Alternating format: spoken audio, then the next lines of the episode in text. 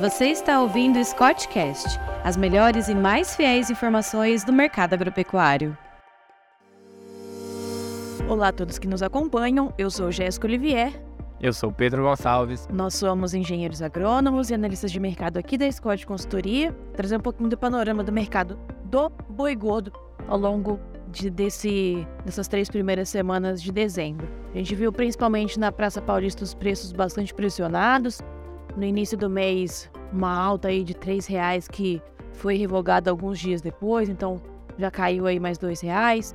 E agora, é, 23, 22 de dezembro, desculpa, nós estamos com o preço no mesmo patamar que iniciou no mês, em 280 reais esse preço bruto e a prazo. Exatamente, Jéssica. É um cenário totalmente oposto que a gente estava vendo no começo do, do mês de dezembro, finalzinho ali de novembro onde a indústria frigorífica, né, principalmente os grandes frigoríficos, acabaram ofertando a mais para conseguir pegar esse bovino terminado, conseguir fechar a escala alongada, aproveitar esse final de ano aí nas férias coletivas. Muitas unidades frigoríficas já entraram nesse período de férias coletivas, voltando ali na primeira quinzena de janeiro, né, primeira semana já de janeiro, até o dia 4, 5, a maior parte delas, algumas fechando até dia 10, mas menor quantidade.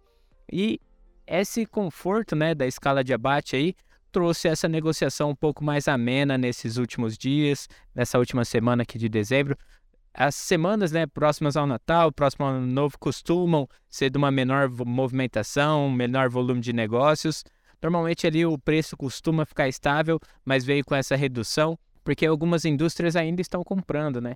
E aí acaba pressionando um pouco mais a arroba do boi gordo e a gente viu essa quedinha na, principalmente na Praça Pecuária de São Paulo. Alguns ajustes e outras praças pecuárias também aconteceram ao longo da semana. A gente vê uma situação de montanha russa, né? Sobe em alguns lugares, depois desce. Fica uma situação de instabilidade para esse finalzinho de ano.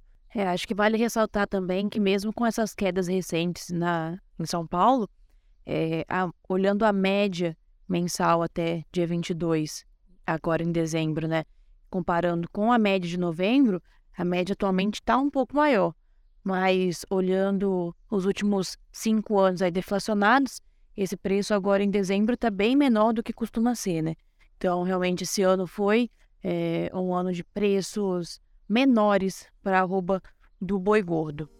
Já pegando, né, a gente costuma ver esse dezembro mais movimentado justamente por causa do consumo, né?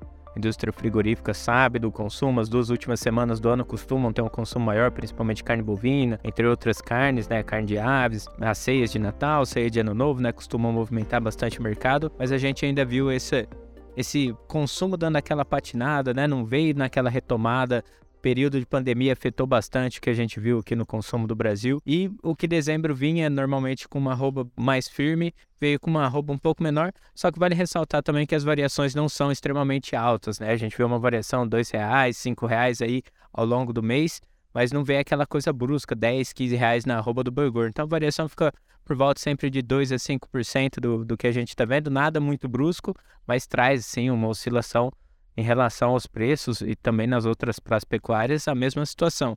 A gente não vê uma variação de 10, 15, 20 reais na arroba, mas foi sim um, um período um pouco uh, diferente né, do que a gente está habituado. É, e quanto à exportação de carne bovina, essa terceira semana de dezembro manteve a quantidade média diária exportada em 6,8 mil toneladas. E o destaque que a gente dá é para o preço pago por tonelada, que está girando em torno dos 5 mil dólares. Quando em julho, junho, é, esses preços já estavam mais próximos dos 7 mil, né? Entre 6, 6 500 7 mil reais. 7 mil dólares, desculpa.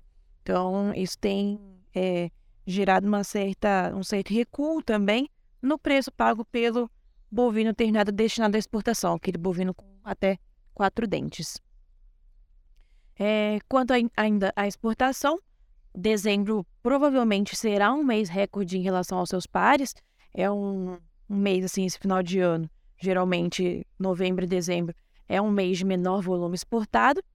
E a gente pode ver com esse desempenho aí, mesmo menor, quando comparado com os anos anteriores, ele ainda pode ser é, recorde em relação a dezembros anteriores, ficando aí em torno dos 148, 150 mil toneladas.